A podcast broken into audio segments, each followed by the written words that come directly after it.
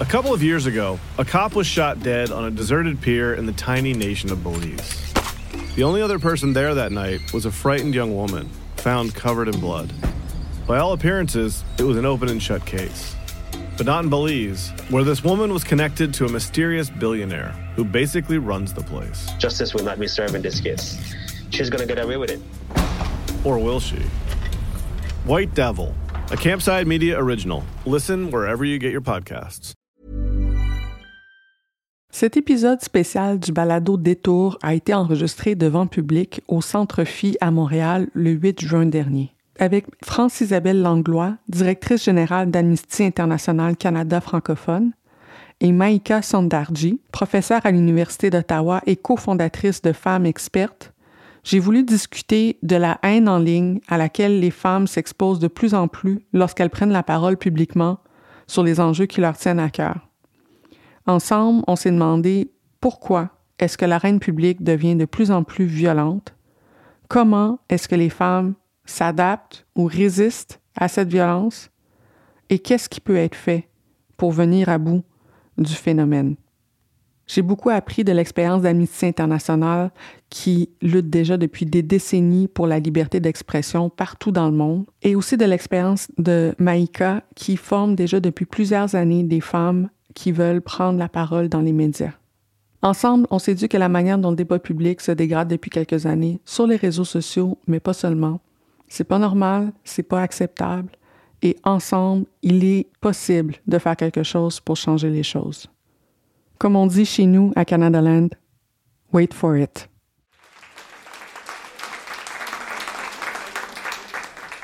On a avec nous ce soir deux invités extraordinaires que je vais vous présenter dans un, dans un instant pour avoir euh, la conversation sur la haine.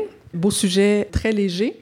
Donc la haine, la haine en ligne et la manière dont ça affecte le débat public et particulièrement les, les femmes depuis quelques années. Et avant de, de, vous présenter les invités et de commencer la discussion, j'avais envie d'abord de peut-être mettre la table et de dire pourquoi, avec l'équipe, on avait envie de mettre euh, ce sujet-là de l'avant ce soir, parce que c'est quand même l'éléphant dans la pièce. Quand on parle de haine en ligne et des femmes, je vais peut-être me situer d'abord là-dedans. Hein. J'ai commencé à travailler dans les médias, ça va faire quatre ans et demi. Et je me souviens quand j'ai eu mon entrevue d'embauche, ben, comme pigiste, mais pour devenir chroniqueuse au devoir, on m'a demandé, ouais, ça se peut que ça brasse un peu dans les commentaires. Euh, vous trouvez ça drôle, hein? ça se peut que ça brasse un peu dans les commentaires. Est-ce que tu penses que tu vas être capable de, de soutenir ça? Puis je me souviens encore aujourd'hui de ma réponse comme si c'était hier. J'ai dit, euh, je pense que pour moi, les gens sont pas habitués d'avoir des gens comme moi dans les médias, comme chroniqueuse. Je m'attends à faire le métier comme si j'étais dans une zone de guerre. C'est vraiment ça que j'avais dit. Et euh, une chance que j'ai dit ça, une chance que c'était ça ma mentalité, parce que si j'avais été pris par surprise, je serais pas là encore aujourd'hui. Tout ce que j'ai vécu depuis m'a donné raison. Et là, je, je vais être précise. Je reçois à chaque semaine énormément d'amour et beaucoup, beaucoup de soutien. Et j'en reçois en ce moment dans la salle. Vous êtes, euh, vous êtes un public euh, très généreux, présent à 7h02. Euh, et c'est notamment ça qui m'aide à faire mon métier. Mais je reçois, je vais le dire d'emblée aussi, beaucoup de haine. Et souvent pour le double, le triple pour avoir dit le quart de la moitié de ce que certains collègues disent avec un de visage, avec un nom, nom de famille, certainement quand c'est des hommes, c'est complètement, complètement différent. Et c'est pas normal. Je pense que c'est important d'ouvrir la conversation, puis je, je vais laisser les, les, les, filles en parler aussi, mais je pense que c'est important juste de prendre le temps de dire ce n'est pas normal. Ce n'est pas normal de m'habituer aux menaces de mort pour faire mon métier. Ce n'est pas normal d'avoir à quitter euh, ou à cesser presque complètement mes activités, d'abord sur Facebook, ensuite sur Twitter, de me faire chasser comme ça des plateformes ou d'avoir à limiter complètement les commentaires le, le plus en plus. Ce n'est pas normal d'être ciblé par l'extrême droite organisée québécoise, comme je le suis depuis plusieurs années. Ce n'est pas normal qu'il y ait des blogs, je vous jure, des blogs au complet sur le fait que j'écris mon prénom sans accent aigu et que ça serait la preuve que je suis à la solde des Anglos de Toronto. La preuve que je suis à la solde des Anglos de Toronto, c'est que je travaille pour Canada Land. C'est pas... c'est pas, c'est pas, c'est pas la manière dont j'écris mon nom. Euh, donc, les gens fouillent euh, vraiment très, très loin. Et je pense que c'est important de faire attention.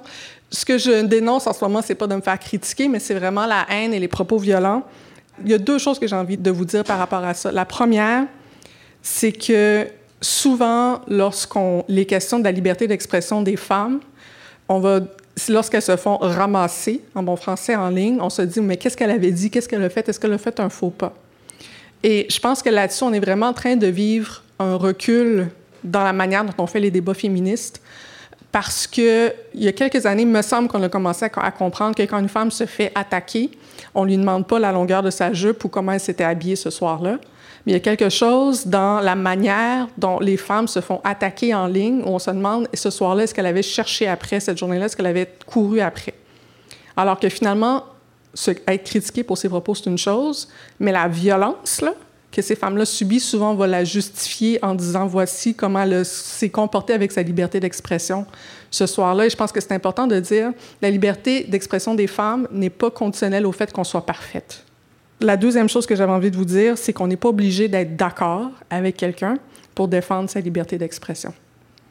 Sur ce, sur ce, c'est sûr que la réalité, la réalité dont, je vous parle, c'est fatigant, mais en même temps, ce qui me tient et ce qui tient beaucoup de personnes debout dans ce métier-là, malgré tout, c'est l'amour de, de, ce qu'on fait, l'amour des mots, la prise à parole, la passion pour les idées, euh, la colère contre, contre l'injustice qu'on a envie de dénoncer, euh, quand on a envie de, de, de, de, flipper des tables parce que, je veux dire, le ciel est en feu puis personne ne dit rien.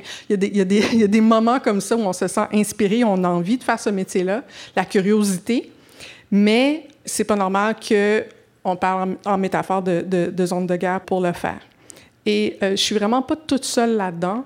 Et j'avais envie de profiter du fait que vous êtes dans la salle puis que c'est enregistré et qu'il y a beaucoup de gens qui sont pas ici ce soir qui vont vous entendre pour faire un exercice avec vous. Je nommé certaines personnes qui, bien avant moi, en ont vécu beaucoup.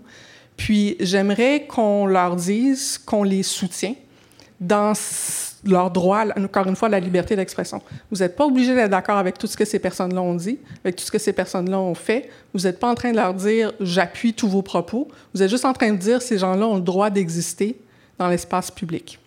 Donc, je vais vous parler de certaines personnes, puis si vous avez envie de le dire, on est avec toi, vous le dites, et puis ces gens-là dans l'enregistrement qui ne sont pas là ici ce soir vont l'entendre, ça peut peut-être donner quelque chose de cool.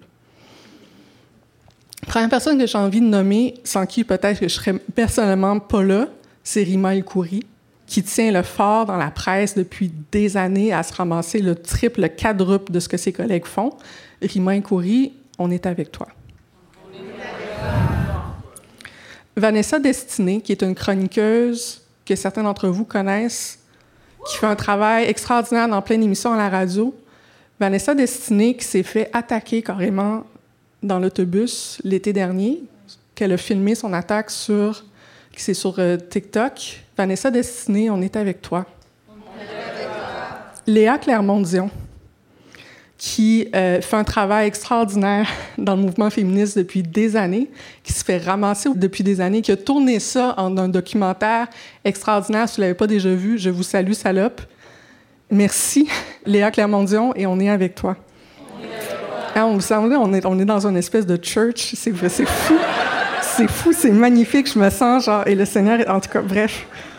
Carla, Carla Beauvais, qui était chroniqueuse au journal Métro, et qui a écrit un jour une chronique pour simplement appuyer l'entrepreneuriat noir et qui s'est fait tellement ramasser pour ça qu'elle a reçu tellement de menaces qu'elle craint pour la sécurité de sa fille et elle a abandonné sa chronique au, journal Métro. Carla Beauvais, on est avec toi. Catherine Dorion, députée qui on n'a pas lâché une seule minute quand elle est rentrée à l'Assemblée nationale à cause de la manière dont elle s'habille, dont elle se présente, parce qu'elle est originale, parce qu'elle ne fit pas dans le cadre traditionnel de qui devient députée au Québec. Catherine Dorion, on est avec toi. Est avec. Marois Risky, elle aussi députée, qui, enceinte, a eu peur même à un moment donné de faire campagne durant la dernière campagne électorale. Marois Risky, on est avec toi. On est avec toi. Barbada. Barbada, oui, applaudissons Barbada. Barbada qui doit maintenant avoir recours à de la sécurité pour raconter de manière extraordinaire des contes pour les enfants dans les bibliothèques. Barbada, on est avec toi. On est avec toi. Dalila Awada.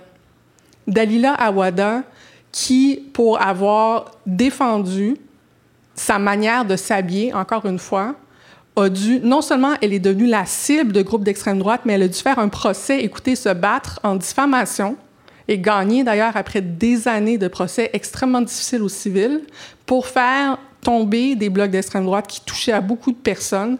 Elle a fait ce combat-là pour elle-même, mais pour beaucoup, beaucoup de monde autour d'elle. Dalila Ouedan, on est là avec toi. Il y a tellement de monde que je pourrais nommer comme ça, on pourrait faire ça pendant des heures. J'en nommé peut-être une dernière, Safia Nolin. Safia Nolin, dont la carrière artistique, on va, on va se le dire, a été sincèrement impactée par le harcèlement continu dont elle a subi de certains chroniqueurs. Il y a un moment donné où Safia, elle avait des graffitis haineux d'elle partout dans la ville de Montréal. Safia Nolin, on est avec toi. Tous ces gens-là ce soir, on est avec toi. Puis je veux dire, peut-être encore plus fort, la dernière chose que j'ai envie de, vous dire, si le dire au pluriel, tous les jeunes, tous les jeunes qui doutent de leur volonté d'un jour avoir un rôle dans l'espace public parce qu'ils voient ce qui arrive avec Safia, avec Vanessa, avec Léa, avec toutes les autres personnes qu'on a déjà nommées, avec Catherine, et qui, à cause de ça, se demandent est-ce que oui ou non j'ai envie d'avoir une voix? On est avec vous. On est. Merci.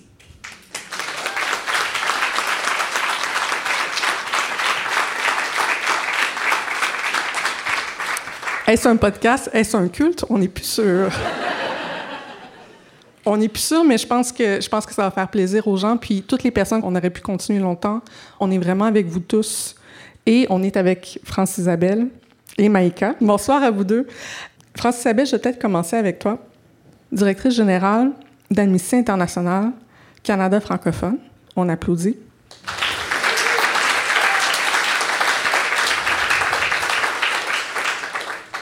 France Isabelle, comment est-ce que toi, tu es arrivée à cette question-là de la haine contre les femmes, la haine en ligne, la difficulté de la liberté d'expression dans l'espace public?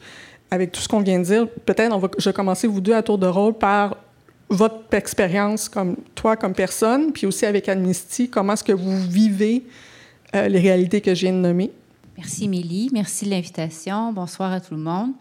Donc moi, je suis arrivée à ce sujet, à cette préoccupation et aussi euh, à le vivre, à le vivre beaucoup de façon indirecte, on, on, y reviendra, à travers Amnesty International euh, précisément, euh, parce que c'est mon rôle d'être directrice générale, oui, mais d'être porte-parole pour les causes qu'on soutient. Et euh, Amnesty est né il y a un petit peu plus de 60 ans pour défendre euh, les prisonniers, les prisonnières d'opinion un peu partout à travers le monde. Mais en fait, un peu partout à travers le monde, c'était euh, ailleurs. Donc, pas en Europe, pas aux États-Unis, pas au Canada, c'était ailleurs. Et petit à petit, Amnesty a commencé à travailler sur toutes sortes d'enjeux, jusqu'à travailler sur l'ensemble des droits humains, y compris socio-économiques et au tournant des années 2000, Amnesty International euh, fait un grand virage qui était de nous allons travailler sur les violations des droits humains partout à travers le monde et nous allons aussi nous regarder nous. Et c'est vraiment lorsque on parle de sujets ici, donc des droits des peuples autochtones, des personnes migrantes, euh, ça a beaucoup, beaucoup, beaucoup, et c'est là encore la loi 21, les changements climatiques, euh, tout ça, ces sujets-là apportent beaucoup, beaucoup de, réactions très agressives, très violentes et beaucoup de haine. Ben, qu'est-ce que tu fais avec ça? Euh, alors, moi, je me, je me, cache un peu derrière le rôle de porte-parole. Donc, moi, je suis la porte-parole d'Amnesty International ici pour euh, les Québécois, les Québécoises, les Canadiens, les Canadiennes de langue française à travers le, pays. Mais j'ai une équipe, j'ai une responsabilité. Et quand on reçoit des messages euh, qui sont violents, qui sont agressifs, qui sont haineux, euh, ça ne touche pas que moi, ça touche tout le monde. J'ai un peu la même réaction, la, même attitude qu'Émilie. Donc, euh, je fais face, moi, toute seule. Ce qui a été plus difficile quand je suis arrivée donc dans l'équipe, c'est de voir la réaction de mes collègues. Ça touchait mes collègues, ça, ça désarmait mes collègues.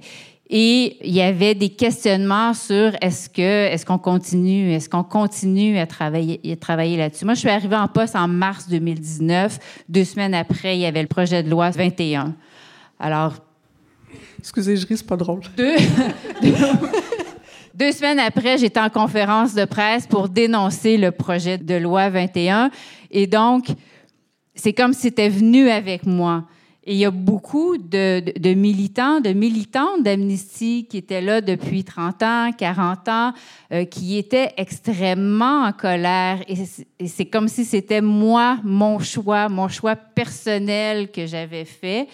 Et donc, ça, a créé un, un, tourbillon. Et il y a eu une petite pause, on a réfléchi, on a dit, bon, mais ma position était de, on peut pas défendre à moitié, on peut pas choisir, oui, non, ça va faire mal, je dirais rien. Euh, mais bon, comment comment on, comment on le fait, comment on s'y prend. Donc euh, maintenant, on a plusieurs protocoles. Et moi personnellement, euh, je lis pas les commentaires. Je, je lis pas les commentaires sur les blogs, sur les réseaux sociaux, euh, etc. Ce que je reçois par contre, c'est les euh, c'est les messages courriels qu'on reçoit ou les, euh, euh, messages téléphoniques euh, aussi. Et là, encore une fois, il y a un protocole, il y a des réponses qui répond. et à certains moments, ben, c'est moi qui va, qui va répondre. Et le message, en gros, c'est vous avez le droit de ne pas être d'accord, vous avez le droit de vous exprimer, mais il n'y a pas de violence, il n'y a pas d'agressivité, ça, ça passe pas.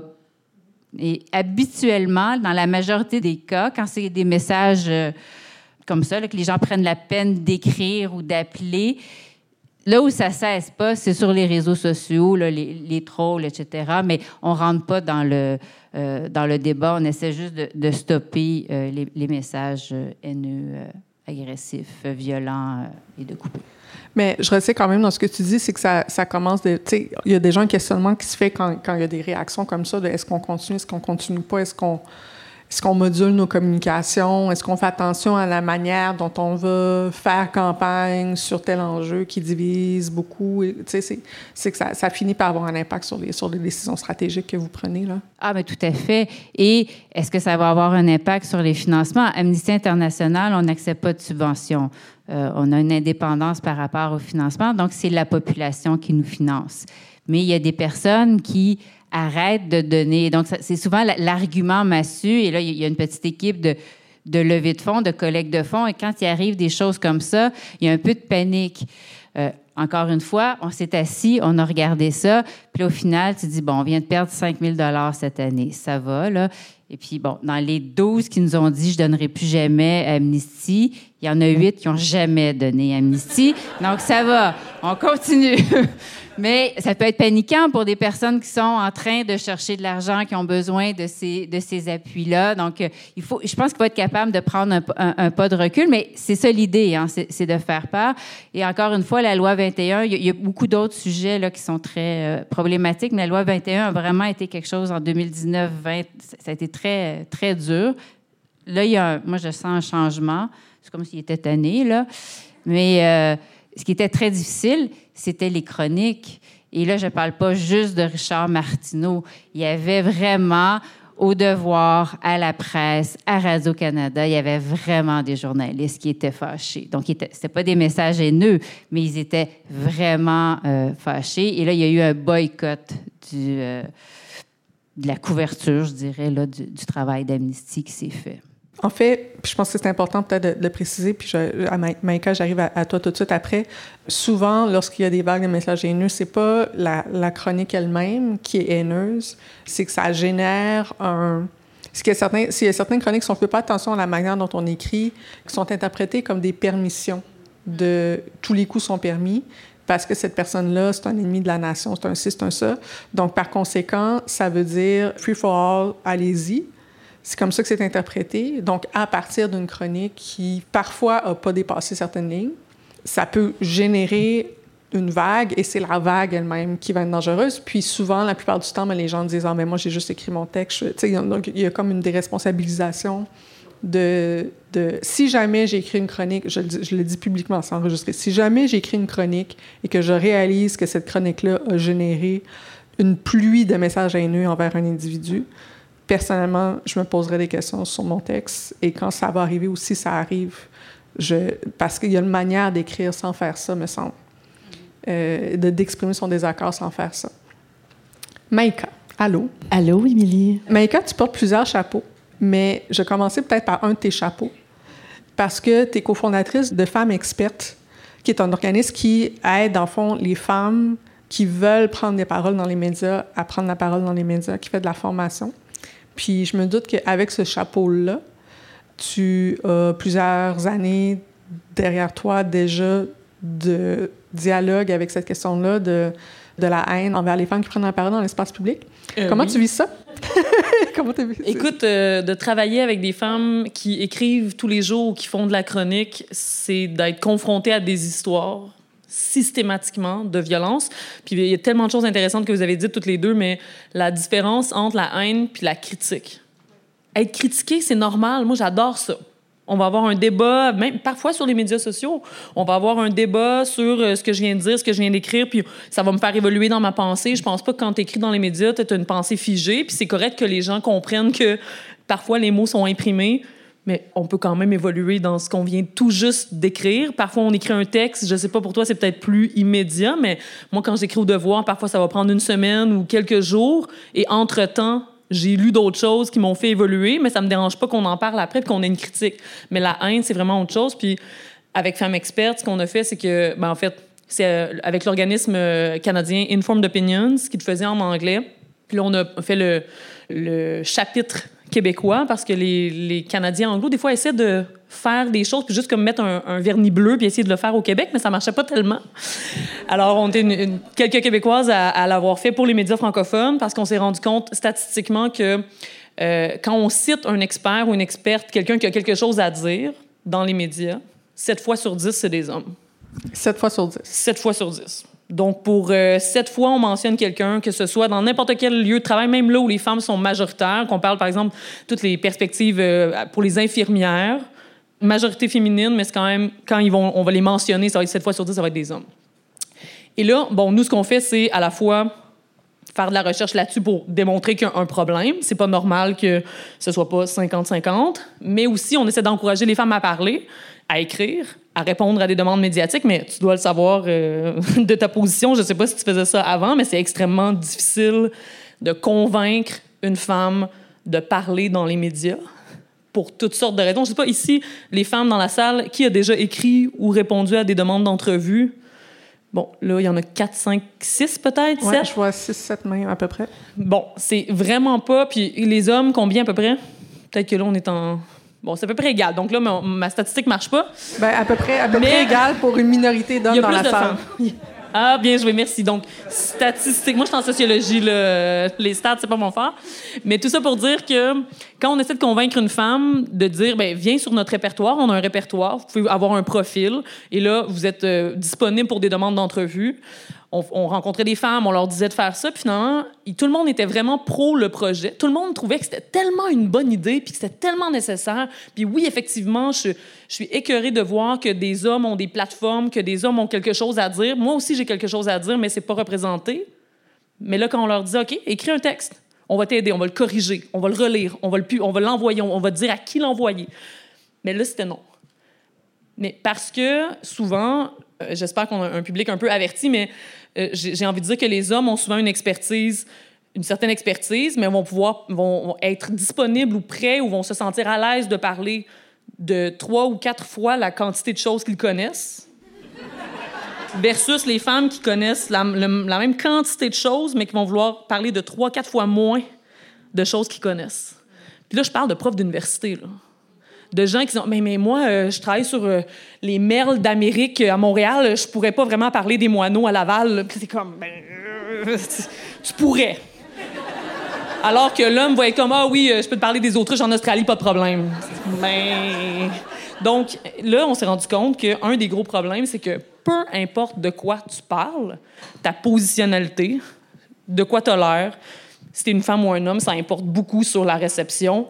Puis honnêtement, tu le dis, ça peut être vraiment violent. Puis avant que tu euh, poses une autre question, j'ai envie de faire quelque chose. Là, vous allez le faire avec moi parce que là, Émilie est trop humble. J'ai envie de dire, euh, on est avec toi, Émilie Nicolas, parce qu'Émilie Nicolas, c'est celle qui écrit sur des, choses dont personne parle. Dans des médias qui sont pas toujours euh, réceptifs.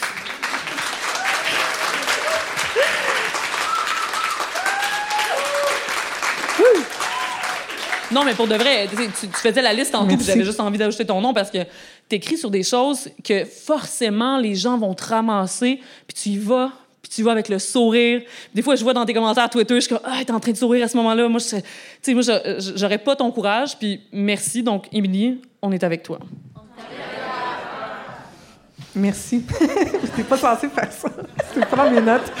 Euh, je voulais, en fait, avant de te poser une, question, je vais, juste te partager ou vous partager une tranche de vie sur à quel point ce que tu viens de dire est vrai. Je veux dire, quand on fait les, les, les, les panels de commentaires de l'actualité, d'abord, c'est l'actualité du jour. Fait que tu n'as pas plus que 30 secondes. Tu sais, c'est l'après-midi, tu reçois les sujets. Puis des fois, il y, y, a des animateurs, que je n'aimerais pas personne, euh, en anglais, hein, pas en français, mais des animateurs euh, qui vraiment, là, dans la pause commerciale, puis disent ah, finalement, on va parler de tout ça à la place. Puis tu vois les gens qui c'est comme oui, OK, on y va. Puis vraiment, là, des, des journalistes, la profession, c'est de dire voici les faits. Puis on, finalement, c'est sur une scène, on décide de parler d'autre chose. Puis les gens ont la capacité de remplir du temps d'antenne mm-hmm. extraordinaire. Et là, moi, j'apprends de ça parce que je fais comme, en fait, si je me comporte avec l'intégrité d'un homme blanc, journaliste moyenne dans la soixantaine, je peux tout faire dans la vie. Il n'y a rien, il a rien qui peut m'arrêter. Honnêtement, les voir aller, ça me donne un niveau de confiance et d'assurance incroyable, incroyable. Donc, c'est vrai, en fait, il y a peut-être un entre-deux à faire. C'est comme des fois, on dit qu'il faut que les femmes soient plus comme ça, mais en fait, il y a des gens qui faudrait la parole. descendre avec Femme Experte, qu'on essaie, un autre aspect qu'on essaie de travailler, c'est à la fois donner confiance aux femmes, mais c'est pas juste ça. Parce que comme tu disais tantôt, c'est pas la responsabilité des femmes de toujours de speak up. C'est aussi les hommes qui doivent donner la parole. Puis j'ai une mini histoire où mon conjoint est aussi prof d'université, puis travaille sur différentes choses, la ville, la municipalité, les algorithmes, plein, plein de trucs. Très intelligent, je l'adore. Mais un jour, il se fait demander par un, un magazine d'écrire un texte sur l'altermondialisme. Puis moi, ben, ma spécialité, c'est les relations internationales, l'altermondialisme. Je travaille sur ça. On est en couple depuis quelques années, puis il dit oui, il écrit. puis il me demande de le réviser. C'est mon amour. c'est du quotidien. Puis comme, donc, ce qu'on essaie de faire avec Femmes Expertes, c'est aussi de, de, dire, par exemple, dans l'académique, mais aussi en général, parce que c'est pas juste, les femmes expertes, c'est pas vraiment pas juste des universitaires. C'est de dire aux hommes, mais est-ce que vous avez quelqu'un dans votre entourage à qui vous pouvez déléguer la parole? Parce que tout ça, c'est un problème pour moi de violence épistémique, de violence de qui, l'épistème, ce à quoi on croit, la connaissance, la parole. Puis ça, dans la création de parole, l'écoute, il y a de la violence. Parce que qui on écoute puis qui on n'écoute pas, c'est un facteur de socialement qui on a décidé qu'on écoutait puis qu'on n'écoutait pas. Quand je parle d'expertise, les gens ont en tête un homme blanc en habit, classe moyenne. Ils ont pas, tu sais, si on pense, euh, euh, je sais pas, d'inviter des gens sur un panel, c'est de plus en plus des femmes qui nous ressemblent, toi un peu moins. Tu sais, comme il y a comme toutes sortes de, facteurs à prendre en compte. Il faut qu'on déconstruise ça parce que. Puis moi, tu vois, avec Femmes Expertes, les femmes qui me disaient le plus, qui voulaient parler de l'avant, c'était les femmes musulmanes, des femmes voilées, qui étaient comme. Moi, peu importe, là, je parle de biochimie puis je me fais ramasser. Alors qu'un euh, homme blanc va parler de biochimie, je pense que ça va aller. Oui. Euh...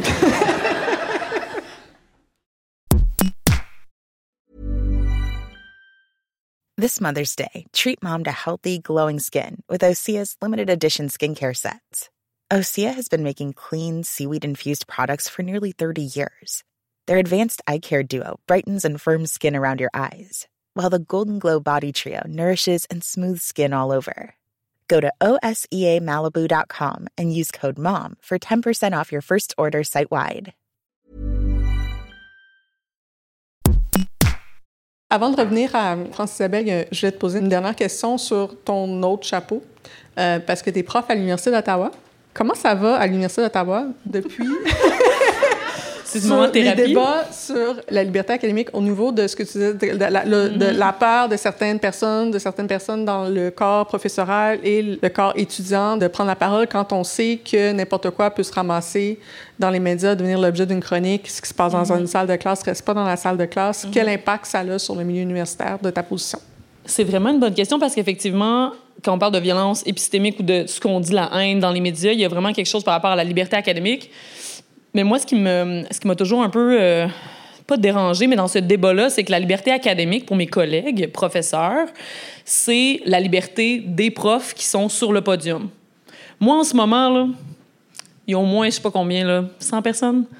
Il y a une centaine de personnes qui m'écoutent parler. Ma liberté d'expression, là, très cool. Elle est assez protégée en ce moment. J'ai un micro. Puis souvent, mes collègues profs, surtout même des gens qui n'ont jamais abordé des questions difficiles, le racisme, le sexisme, tu sais, ça n'a jamais été dans leur euh, cours, dans leur plan de cours, mettons. Puis là, ils sont comme, ben, je peux vraiment pas aborder ces questions-là maintenant parce que ça peut se ramasser dans les médias, ça peut les, les, étudiants vont... C'est comme s'ils avaient peur pour leur propre liberté, alors que moi, ce que je vois, c'est que j'ai beaucoup d'étudiants et d'étudiantes qui n'ont pas la liberté disons, de travailler sur les sujets qu'ils veulent. J'ai beaucoup d'étudiants, la moitié de mes classes, c'est des étudiantes euh, africaines, par exemple, que si, par exemple, dans un cours de développement international, elles voudraient parler d'un, tu parlais du shift un peu d'amnistie, si elles voudraient parler de, la loi 21 parce que c'est, un, atteinte aux droits des femmes dans un pays, ben on leur dirait non, c'est pas du développement international. Parce que ça se passe pas dans un pays du sud global là d'où elle vient, en fond. Elle, elle n'a pas le droit de nous étudier, nous, mais non, on a le droit d'étudier elle. Donc, pour moi, ça, c'est encore là, une violence épistémique parce que on te dit, ben, ce que tu penses, ce que tu voudrais faire, ce sur quoi tu voudrais travailler ou écrire, c'est pas, it's not good enough. Puis c'est pour ça que je trouve, comme prof, on a quand même une assez grande liberté. Puis à l'Université d'Ottawa, surtout, je trouve qu'on a vraiment euh, mis en épingle le, fait que ce qu'on dit peut se retrouver dans les médias parce qu'honnêtement, il y a beaucoup de crap qui se dit à l'université qui se retrouve pas dans les médias. Il y a beaucoup de choses que je dis dans mes cours qui finalement reste dans mes cours. Donc, c'est une, vraiment une peur qui est présente. Il faut qu'on gère ce débat-là parce que c'est une peur qui est vraiment là. Mais moi, je pense que c'est un petit peu exagéré. Euh. Je dis beaucoup de choses. Tu sais, je, je vais loin dans mes cours sur ces problématiques-là, puis j'ai pas, j'ai pas peur que mes étudiants me, me cancellent. Non, c'est ça. Mais des fois, félicitations, Maïka. On applaudit Maïka qui n'a pas peur de se faire canceller. On félicite ton courage. Euh, faire face comme ça à la Gen Z tous les jours. euh, Ceci dit, tu parles beaucoup de, de, de la peur, puis tu sais, des fois, même quand justement la peur n'est pas fondée, le simple fait qu'elle existe, la perception, elle a un impact sur l'environnement. Euh, puis une des, il y a plein de raisons pour lesquelles je l'ai invité euh, Francis Isabelle, mais une des raisons, c'est qu'il y a une étude que Amnesty a produite il y a quelques années qui, personnellement, m'avait vraiment marqué parce qu'on met, dans le fond, ce qu'on vient de dire ici dans un contexte international plus large. Euh, c'est une étude qui portait sur Twitter, spécifiquement et sur euh, le, traitement que les femmes reçoivent, les femmes en politique et les femmes en journalisme spécifiquement reçoivent sur cette plateforme-là. Euh, je pense que c'est, peut-être, je vais peut-être te laisser en parler pour, parce que je pense que c'est important de mettre des, peut-être des chiffres là-dessus pour comprendre l'effet que ce niveau-là de haine peut avoir sur justement le climat de peur et l'autocensure qui s'ensuit. Donc, qu'est-ce qu'Anissy a dit, je pense en 2018? Hein? C'est en 2018 oui, que l'étude a été faite.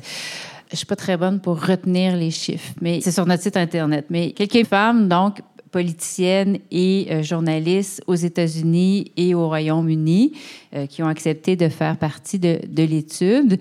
Et là, il y a eu plusieurs, on travaille beaucoup avec euh, des, militants bénévoles, donc des centaines de personnes qui ont été mises à contribution pour analyser les tweets et surtout les réponses qu'elles recevaient. Alors, c'était flagrant que les femmes étaient victimes beaucoup plus de violence, d'agressivité et de haine. Et si on ajoutait les facteurs de, euh, euh, de diversité, que ce soit euh, le genre, la, couleur, les femmes d'origine africaine, asiatique étaient beaucoup plus violentées. Que agressées donc sur, les réseaux sociaux. Et, c'était c'était patent là. C'était et ça va jusqu'à des menaces de mort. On reçoit aussi des menaces pas de mort mais c'est vraiment pas plus le fun là, à connotation sexuelle. Évidemment, bon, c'est des femmes politiciennes et journalistes, donc des femmes qui sont beaucoup plus exposées euh, publiquement, euh, qui sont là pour ça. Et il n'y avait pas de différence entre être à gauche, euh, être à droite, appartenir à un parti conservateur, un parti plus libéral, travailliste. Il n'y avait pas de différence entre le type de journaux, de médias non plus. C'était mur à mur. Une belle égalité. Ah oui, c'est ça. Ben, exactement. Les gens qui écoutent, qui vont écouter l'enregistrement, ne voient pas le sourire de Maïka Je suis ironée. incroyable. Mais oui. Donc, euh, voilà. Et, donc, mais si vous allez sur notre site Internet, c'est quand même intéressant. La méthodologie est intéressante. Les graphiques sont intéressants et euh, on voit tout de suite la, la, grande différence et euh, le problème euh, systémique dans l'utilisation. Et je peux, j'ai posé la question à, mes collègues là, à, Londres. Euh, on n'a pas de nouveaux résultats, mais ça fait toujours partie de ce qui est euh, observé. Donc, éventuellement, il y en aura. Mais on peut juste, ce qu'on me disait, c'est qu'on peut juste supposer que ça a juste empiré, en fait. Parce que c'est de moins en moins, de plus en plus de monde, et c'est de moins en moins, je ne sais pas si réglementé est le mot, là, mais voilà. Donc, euh, c'est de plus en plus le free for all. Ben, c'est le free for all personnel d'Elon Musk depuis l'automne dernier. Ça a changé, ça a changé beaucoup la donne. Mais moi, j'avais été marquée par cette étude-là. C'était quand même, je pense, c'était l'automne 2018. Moi, je suis rentrée au devoir en janvier 2019. Et quand je suis arrivée au devoir, puis qu'on m'a posé cette fameuse question-là, que j'ai eu cette réponse-là, la deuxième chose que j'ai fait, c'est voici l'étude. Parce que justement, tu sais, c'était pas juste comme une paranoïa comme ça. Je venais de voir les stats sur ce que c'était ailleurs dans le monde.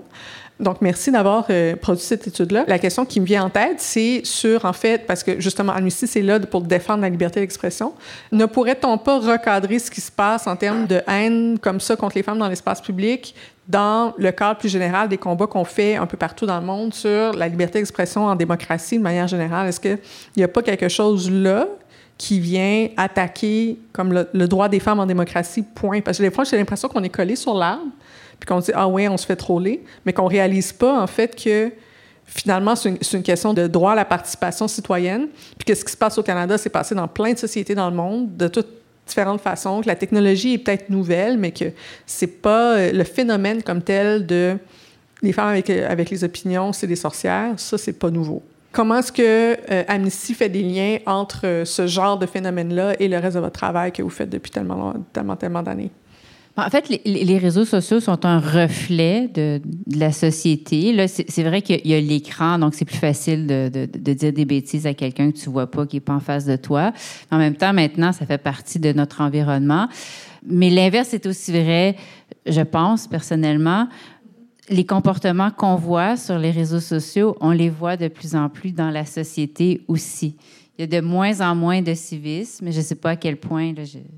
À quel point la, pandémie a eu un impact, mais il y a beaucoup plus d'impatience, il y a beaucoup plus de, choses qui se disent, euh, il, y a une, liberté de parole ou une parole libérée, mais genre, j'ai le droit de dire ce que je veux, comme je veux. Et on est beaucoup moins gêné de s'impatienter, d'être agressif, d'être impoli, et donc d'avoir des propos qui sont, qui sont blessants, qui sont racistes, qui sont sexistes. Et on le voit de plus en plus. Puis évidemment, ben, après ça, on a les politiciens, les politiciennes aussi, là, quand même, qu'on a. Et c'est comme si ça faisait boule de neige. Ça vend des journaux, donc on se permet d'avoir des chroniqueurs. Des fois, c'est quand même aberrant. Là. Euh, et pas juste dans des mauvais journaux. Là. Il y a des journaux, tu te dis, mon Dieu, comment ça se fait qu'il est encore là, lui? il y en a partout. comment ça se fait que... Euh, on n'aime pas de nom, il y en a partout. Non. Vous pouvez en imaginer des noms. Donc, euh, et on le voit ici, mais on le voit nécessairement partout là, à, travers, à, travers le monde. Et c'est effectivement une, une, préoccupation. Et là, on se retrouve aussi dans des débats. Ce qui, ce qui est très difficile, c'est que une organisation comme Amnesty International, on est là pour défendre les droits. Et donc, les droits, c'est pour tout le monde, y compris les personnes avec qui on n'est pas en accord. Dans l'histoire d'Amnesty International, on a défendu euh, des personnes pour qu'elles aient euh, accès à des procès euh, équitables, à une justice équitable, alors que c'était pas nos amis ces personnes-là, c'était pas des personnes avec qui on était en accord, mais même ces personnes-là ont le droit à avoir des procès justes et équitables. On combat la, peine de mort pour tout le monde, même les plus pas fins, etc. Là. Euh, et là, on sort... d'insister là-dessus parce que souvent les gens comprennent pas ça en fait. Non, c'est les droits humains, c'est pas les droits humains, c'est pas les droits des humains sympathiques, c'est les droits des humains. Là. Et de faire la différence entre défendre les droits d'une personne sans défendre ce qu'elle dit, ce qu'elle pense, euh, c'est déjà c'est difficile. Euh, c'est de plus en plus difficile parce que la, la, question des droits humains et de la démocratie, c'est devenu beaucoup relatif. On remet en question, y compris dans nos démocraties, on gruge de plus en plus les droits. Il y a eu évidemment 2001. Euh, la pandémie a fait en sorte qu'on a accepté tacitement que des droits soient remis en question ou pas respectés. Euh, euh, bon. Et tout ça fait en sorte que, que ça s'accumule, puis à un moment donné, on se réveille, puis oups, ça va, oups, il n'en reste, en reste plus trop. Et la liberté d'expression. Tout le monde a droit à la liberté d'expression. Après, il y a des limites parce que tout le monde a droit à tous les droits en même temps. Donc, ta liberté d'expression ne peut pas brimer les droits de l'autre. Donc, ça te permet pas d'être raciste, ça te permet pas d'être sexiste, mais on t'emprisonne pas non plus les gens juste parce qu'ils ont dit un mot raciste ou un mot sexiste. Est-ce que une organisation comme Amnesty, euh, on défend le droit à l'avortement, le libre choix. Euh, on considère que c'est fait partie des droits des femmes, de leur corps. Là, Est-ce que les personnes qui sont anti-choix ont le droit de s'exprimer? Est-ce qu'elles ont, le droit de faire des, des rassemblements? Est-ce que c'est la bonne façon de procéder qu'une ministre décide que, ben non, finalement, j'aime pas ce que vous dites, donc vous pourrez pas faire votre et, donc, de plus en plus, c'est... Pour les gens qui n'ont pas suivi ça, ça s'est passé comme hier. Donc, Ici, à Québec. Euh, donc, on se retrouve de plus en plus euh, avec de tels sujets et ça devient très difficile. La ligne, elle est très fine parce qu'on parle du droit à l'avortement, des gens qui, euh, qui sont anti-choix, mais il y a une question de liberté d'expression. Donc, comment on manœuvre à travers ça? Et les, les positions sont très campées.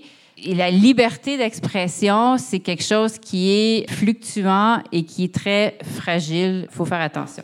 Absolument. D'ailleurs, euh, peut-être souligner le, le, jeu de mots euh, que j'avais trouvé absolument déçu. Il y a quelques années, il y avait un collectif qui s'était lancé pour dénoncer la liberté d'oppression. Donc, en fait, c'est ça. Je pense que c'est peut-être ça la, limite à tracer. Après, je laisse aux juristes mettre ça dans la pratique parce que tout le diable est dans les détails, vraiment. Mais, mais c'est un peu ça la ligne dont on parle en ce moment. J'avais envie de, peut-être commencer par Maïka, de vous poser des questions sur les solutions, hein, parce que l'on vient de chialer longtemps. Qu'est-ce que euh, tu vois comme euh, piste pour se sortir de la tangente négative sur laquelle on est depuis déjà quelques années? C'est tellement difficile parce que il y en a tellement, c'est tellement omniprésent, puis c'est pas toujours dans notre gang que ça se passe, la haine puis la violence, donc c'est plate, mais ça va être sur le long terme. Y a déconstruire notre pensée puis d'essayer de de voir comment recréer de la civilité. Tu peux, tu peux pas juste dire à des gens qui font de la haine en ligne d'arrêter. Malheureusement, euh, ces gens-là ont comme trouvé une soupape. Puis les deux, vous avez parlé à un moment donné de responsabilité. comme chroniqueurs, comme gens qui écrivent dans les médias, qui se prononcent dans les médias, on a une responsabilité de d'écrire d'une certaine manière qui fait que ça va pas ameuter des troupes contre quelqu'un, d'individualiser un débat.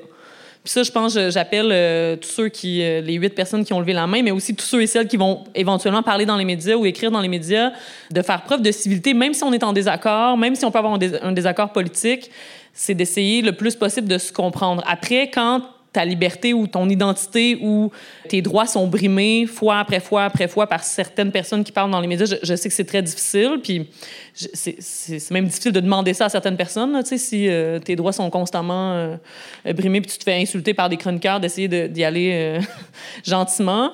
mais outre ça, moi, les trucs que j'ai eus en écrivant, c'est de, de m'entourer de personnes qui, mon coven, qu'on appelle, sais, mon, ma ma gang, là, tu sais, qui sont là avec moi puis qui me supportent, puis d'essayer effectivement de ne plus lire les commentaires euh, parce que c'est malsain.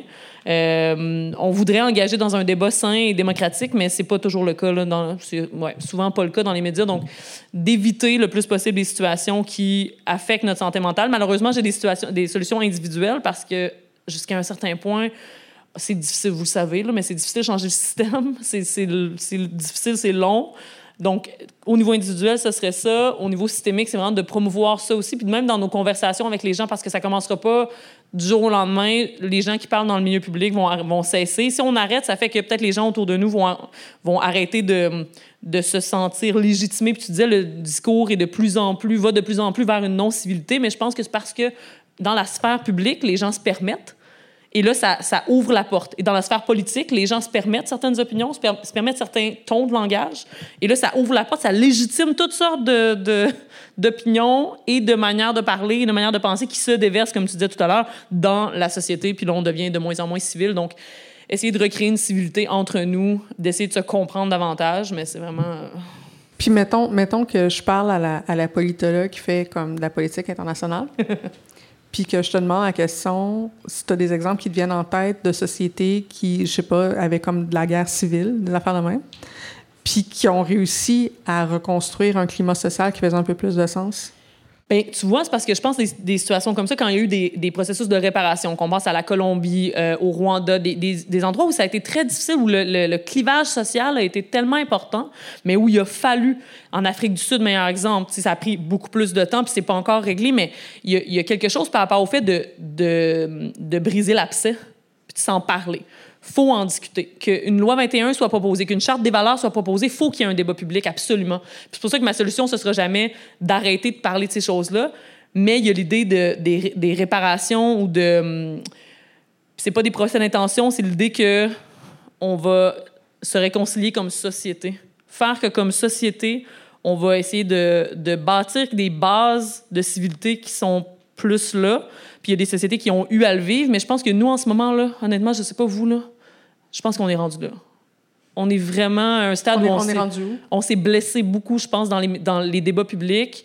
Euh, individuellement, mais collectivement, moi, ça c'est douloureux, là, rendu à un certain moment. Puis je suis même pas au stade où j'écris toutes les semaines. Où, tu sais, c'est vraiment... Euh, j'ai mal à, ma société. Là. Je trouve ça difficile. Je trouve ça difficile de voir des camarades qui arrêtent de parler sur la place publique parce qu'ils se font ramasser à chaque fois par des chroniqueurs, des chroniqueuses, par des gens qui suivent ces chroniqueurs, chroniqueuses-là. Je trouve ça difficile de voir des gens qui ont une voix tellement importante, les voir quitter complètement. Et me le dire comme ça, me dire, écoute, c'est trop difficile, moi, je j'écris plus. J'en donne plus des entrevues. Donc, il faut essayer de, se penser les blessures collectivement, mais il faut le faire des deux côtés. Puis, comme tu disais, moi, je suis pour la liberté d'expression des deux côtés, mais je suis pas pour la liberté de d'opprimer puis de, se penser des tomates, euh, même si on est en désaccord, tu sais.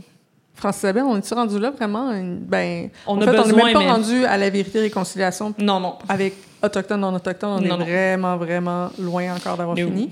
Mais on est, serait-tu rendu à un processus de vérité et réconciliation juste pour comme la polarisation du débat, du débat euh, dans les démocraties occidentales en ce moment?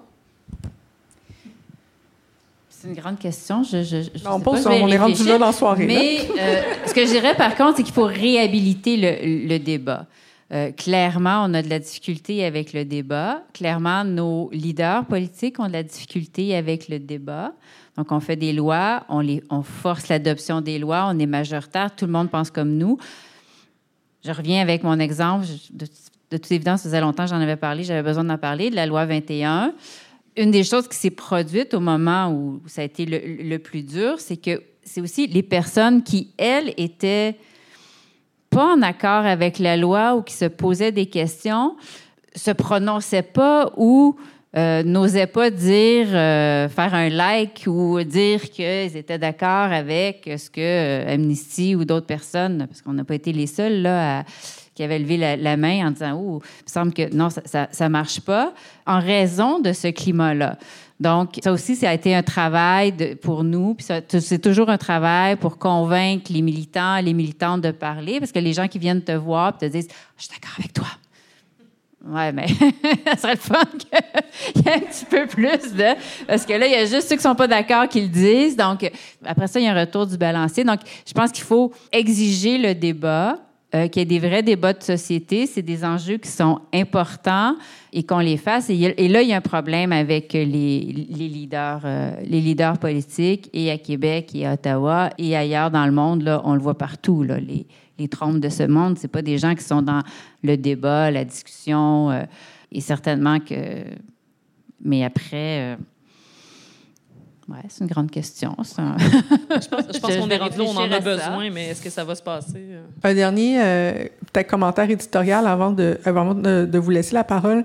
on mentionnait la loi 21, puis c'est un phénomène où euh, il y a beaucoup de personnes qui sont contre cette loi-là euh, au Québec. On a tellement créé un consensus de l'idée de si t'es contre ça, t'es contre le Québec, qu'il y a beaucoup de gens qui, effectivement, hésitent à, à, prendre la parole et où, par exemple, les seules personnes qui sont originaires de pays majoritairement musulmans qui prennent la parole sont les gens qui sont pauvres.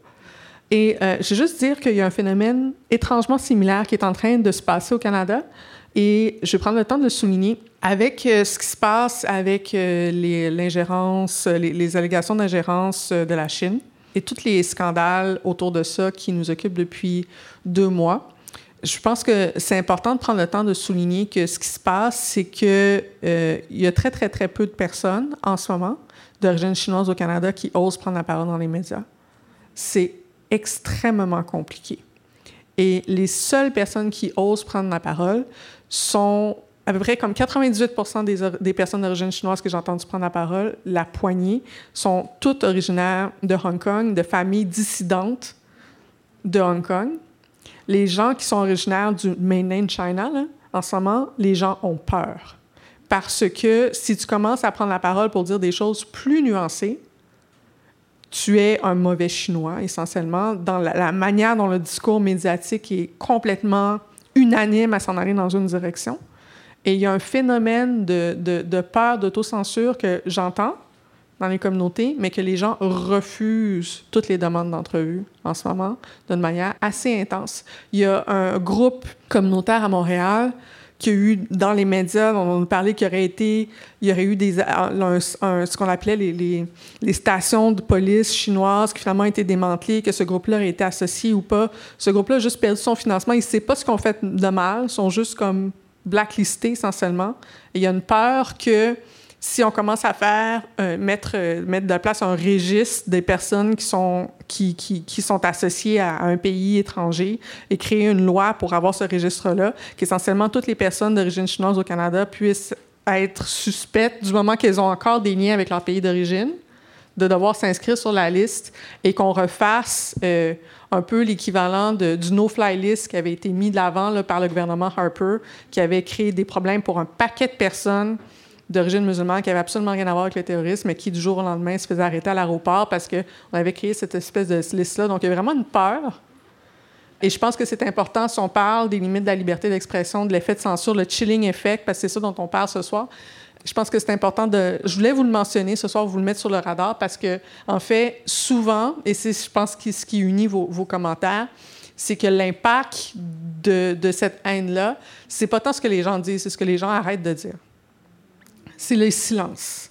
Et quand on ne prend pas euh, la, peine d'écouter les silences, euh, on ne réalise pas l'impact du climat dont on parle sur la prise de parole dans l'espace public, sur la santé de notre démocratie, sur les droits des gens à la citoyenneté pleine et entière. Parce que c'est quand les gens se taisent euh, qu'on sait que cette haine-là finit par avoir un impact. Merci Maïka, merci France-Isabelle.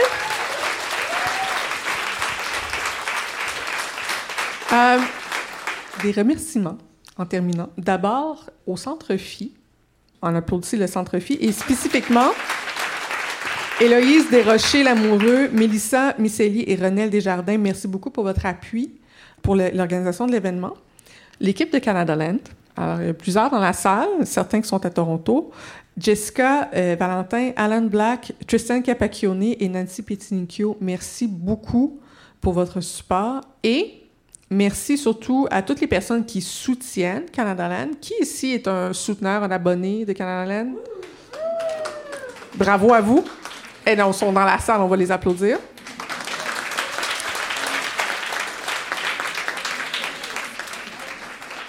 Alors, merci beaucoup d'être venu ce soir. Merci à Maïka, merci à France Isabelle, euh, merci à vous, public excessivement euh, généreux. Et on se revoit, je l'espère, très bientôt. Merci, Émilie.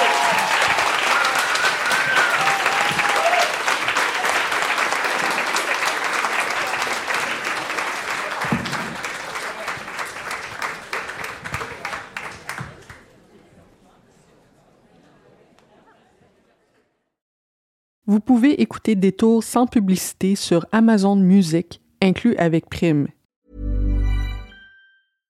A couple of years ago, a cop was shot dead on a deserted pier in the tiny nation of Belize. The only other person there that night was a frightened young woman, found covered in blood. By all appearances, it was an open and shut case. But not in Belize, where this woman was connected to a mysterious billionaire who basically runs the place. Justice will not be served in this case she's going to get away with it. Or will she? White Devil, a Campside Media original. Listen wherever you get your podcasts.